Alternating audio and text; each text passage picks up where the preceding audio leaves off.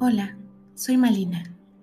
El relato a continuación es de Elizabeth de mis cuentos de terror y se titula La casa de mi tía. No estamos solos en este mundo. Cada día me convenzo más de ello. ¿Qué hace que unas personas puedan contactar con seres de otro plano y otras no? ¿Acaso son ellos los que deciden quién puede verlos?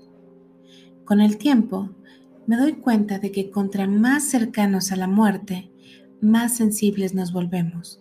Solos vinimos y solos nos iremos, pero por el camino hay almas perdidas desamparadas, que intentan agarrarnos de la mano, quizás para aferrarse a este mundo, quizás para intentar mostrarnos lo nunca revelado, lo que una vez muertos nos encontraremos.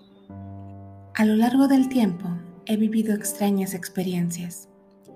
He sido testigo de visiones que contadas por un ser cercano son aún más aterradoras. Hace años decidí pasar una temporada en casa de mi tía una mujer de 72 años con la cabeza muy bien amueblada, pero delicada de salud. Vivía en una casa de campo a 20 minutos del pueblo donde yo me crié. Un carácter indomable, junto con una rígida educación, hacían de mi tía una persona especial. Era sin duda una mujer fuerte, pese a la fragilidad de su cuerpo. Su rostro, de formas delicadas, permanecía siempre con un semblante serio, y sus ojos, pequeños y celestes, reflejaban la absoluta soledad. Nunca se casó, tampoco tuvo hijos, aunque según ella, los últimos años de la vida los pasó rodeada de niños. Me trasladé por un tiempo a su casa, para cuidarla y para pensar un poco en lo que quería hacer con mi vida. A mis 32 años, y tras un desengaño amoroso, necesitaba aislarme una temporada y reflexionar sobre qué rumbo debía tomar para encauzar mi nuevo camino. Estaba anocheciendo. El coche se abría paso por el camino de piedra y una hilera de árboles entrelazaba sus ramas formando un arco espectral a modo de bienvenida. Los faros del coche iluminaron al fin la vieja casa de mi tía. Era un caserón antiguo, con pórticos de madera y una fisionomía un tanto tétrica. La abrupta vegetación rodeaba el camino de entrada dándole un toque más misterioso. Cuando bajé del coche, vislumbré la silueta de mi tía, esperándome en la entrada con los brazos abiertos. La casa disponía de cinco habitaciones, dos en la planta baja y tres arriba. No había apenas luz y los muebles eran muy antiguos. Yo me instalé en la habitación de fondo, la contigua a la de mi tía, en la planta superior. Era una habitación sencilla, con una cama de muelles, una mesita y un viejo armario carcomido. Pensé que con el tiempo le daría algún toque personal para hacerla algo más acogedora. Al bajar las escaleras, durante un segundo, una fría corriente de aire me rozó la nuca, como la caricia de una mano helada. Seguí bajando los peldaños, y esta vez un olor inconfundible me hizo esbozar una sonrisa. Mi tía había cocinado su especialidad para celebrar mi llegada. Nos acomodamos en la mesa de la cocina, al lado de la chimenea.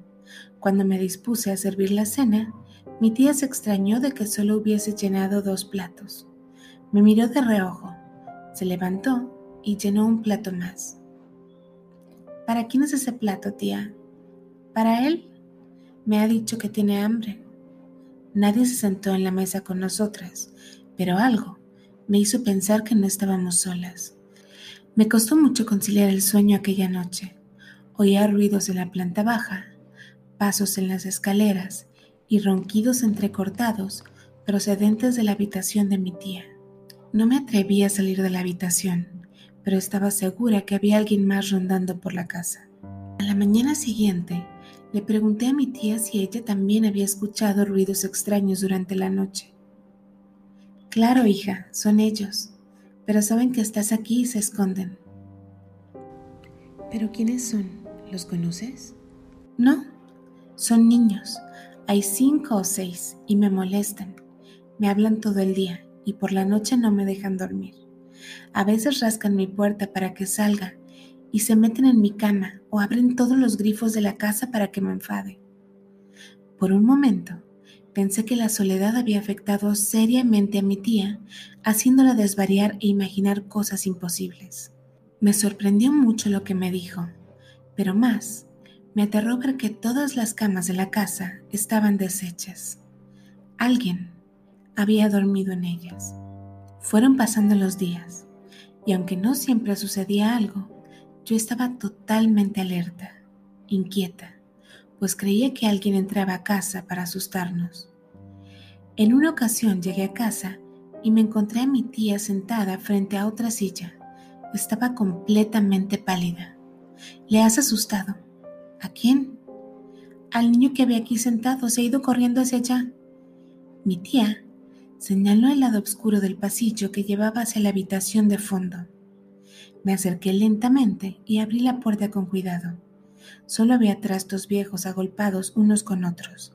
Aún así, un escalofrío recorrió todo mi cuerpo. Cerré la puerta y me apresuré de nuevo al lado de mi tía, que entre llantos me dijo que estaba harta de esos niños. Estuvo toda la tarde jugando con ellos para que no se enfadaran, y al oír la puerta salieron corriendo porque no quieren que les vea. Ella encendía el televisor y ellos lo apagaban. Cuando les reprochaba su actitud, los niños la zarandeaban para hacerla caer. Me dijo que vivía muerta de miedo y que gracias a Dios había llegado yo.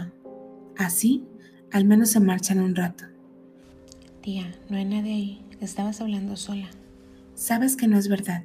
Están todos en la habitación, pero no quieren jugar contigo. Me han dicho que tú también los oyes pero que aún no quieren que los veas. Mira, el niño que estaba aquí sentado se iba a tomar ese vaso de leche. Efectivamente, en el suelo, junto a la silla, había un vaso de leche aún caliente. Aquel día fue el último que pasé en aquel caserón.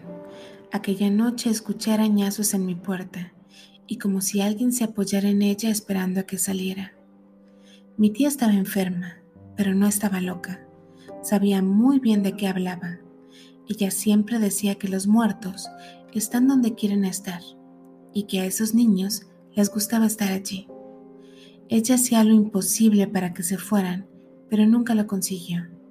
Dos años más tarde, una vecina la encontró muerta en la cama, con el rostro desencajado y un peluche entre las manos. Yo nunca llegué a ver nada, pero sin duda sentía a esos niños. Escuché sus risas, y sus arañazos en las puertas. Durante ese tiempo me convencí de que no, no estamos solos y que si ellos eligen vivir contigo, si quieren que los veas, los verás y te será imposible deshacerte de ellos. Espero no seas tú el siguiente protagonista, pero si lo eres y quieres contarnos tu historia, contáctame Comparte estas historias con algún fan del horror y el suspenso. Yo soy Malina. Hasta pronto.